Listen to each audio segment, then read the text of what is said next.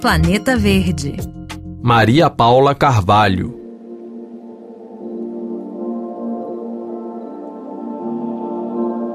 Na semana em que lideranças mundiais estiveram reunidas em Belém para a cúpula da Amazônia e que o Serviço Europeu Copérnicos confirmou que julho de 2023 foi o mês mais quente já registrado na Terra, um novo estudo sobre regimes de chuva e umidade no planeta aponta mais uma consequência desastrosa do aquecimento global.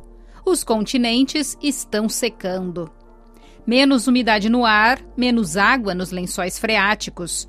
É o que aponta um trabalho científico publicado na revista Science Advances. A RFI conversou com Hervé Doville, climatologista da Météo France, membro do painel internacional de pesquisadores sobre mudanças climáticas da ONU, o IPCC, e um dos coautores desse estudo. O pesquisador explica que, sob o efeito do aquecimento global, a água está evaporando mais na superfície do planeta e os continentes estão secando mais rapidamente e com mais força do que os modelos poderiam antecipar. Apesar dos esforços de desenvolvimento destes modelos, não podemos realmente refinar as análises que oferecemos. Qualitativamente, temos resultados que, na maioria das vezes, são corroborados por observações. Primeiro, o fato de o globo estar se aquecendo sob o efeito das emissões de gases de efeito estufa. Mas quando se trata de efeitos regionais, às vezes o alcance pode ser um pouco subestimado ou superestimado. Vemos que desde o fim do século XX há uma tendência ao ressecamento que é subestimada pelos modelos. Dados de satélite do programa europeu Copérnicos apontavam que mais de um quarto do continente europeu e da bacia mediterrânea sofriam de seca do solo já desde o início de abril de 2023. Ao todo, 25% da área observada tinha déficit de umidade do solo, principalmente Escandinávia, Irlanda, norte da Polônia, Espanha, Turquia e as costas ocidentais do Mar Negro. Essa situação põe em evidência tensões territoriais entre regiões por causa da escassez de água que se traduzem em disputas cada vez mais acirradas entre agricultores e ecologistas, por exemplo.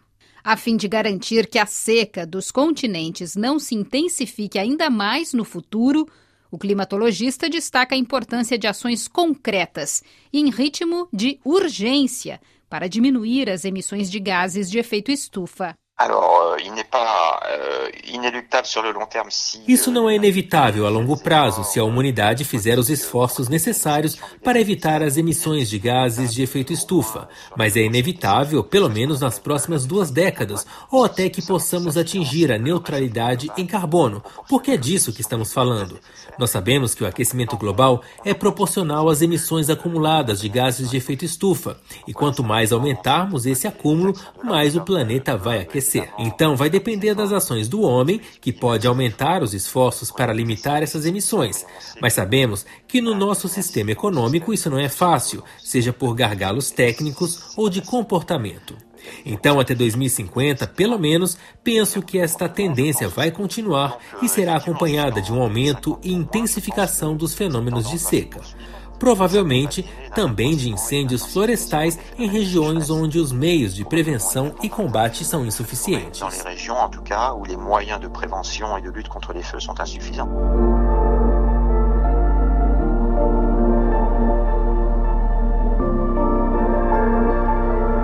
Por enquanto, o que se vê são recordes de temperatura em todo o mundo que intensificam fenômenos meteorológicos extremos registrados quase diariamente em todas as regiões.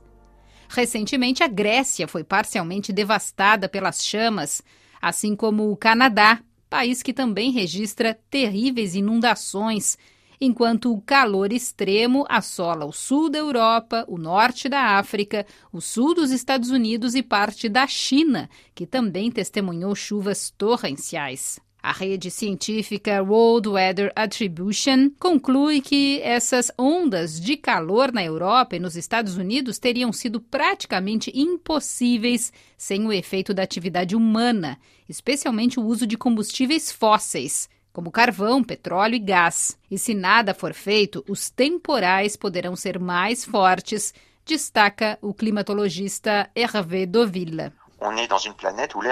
Estamos em um planeta onde o ar se umidifica com o aquecimento da atmosfera. E quando as condições meteorológicas são favoráveis, temos chuvas mais intensas. De maneira geral, chove mais forte, com menos frequência, e por isso temos um ressecamento da superfície dos continentes, do solo, que se traduz de um ressecamento do ar na superfície, que resseca a cobertura vegetal, facilitando os incêndios florestais. A única solução para evitar o ressecamento dos continentes, segundo os especialistas, é frear as emissões de gases de efeito estufa reforçar a adaptação às mudanças climáticas e reduzir a quantidade de água captada dos lençóis subterrâneos. Esse foi o Planeta Verde. Obrigada pela sua audiência e até semana que vem.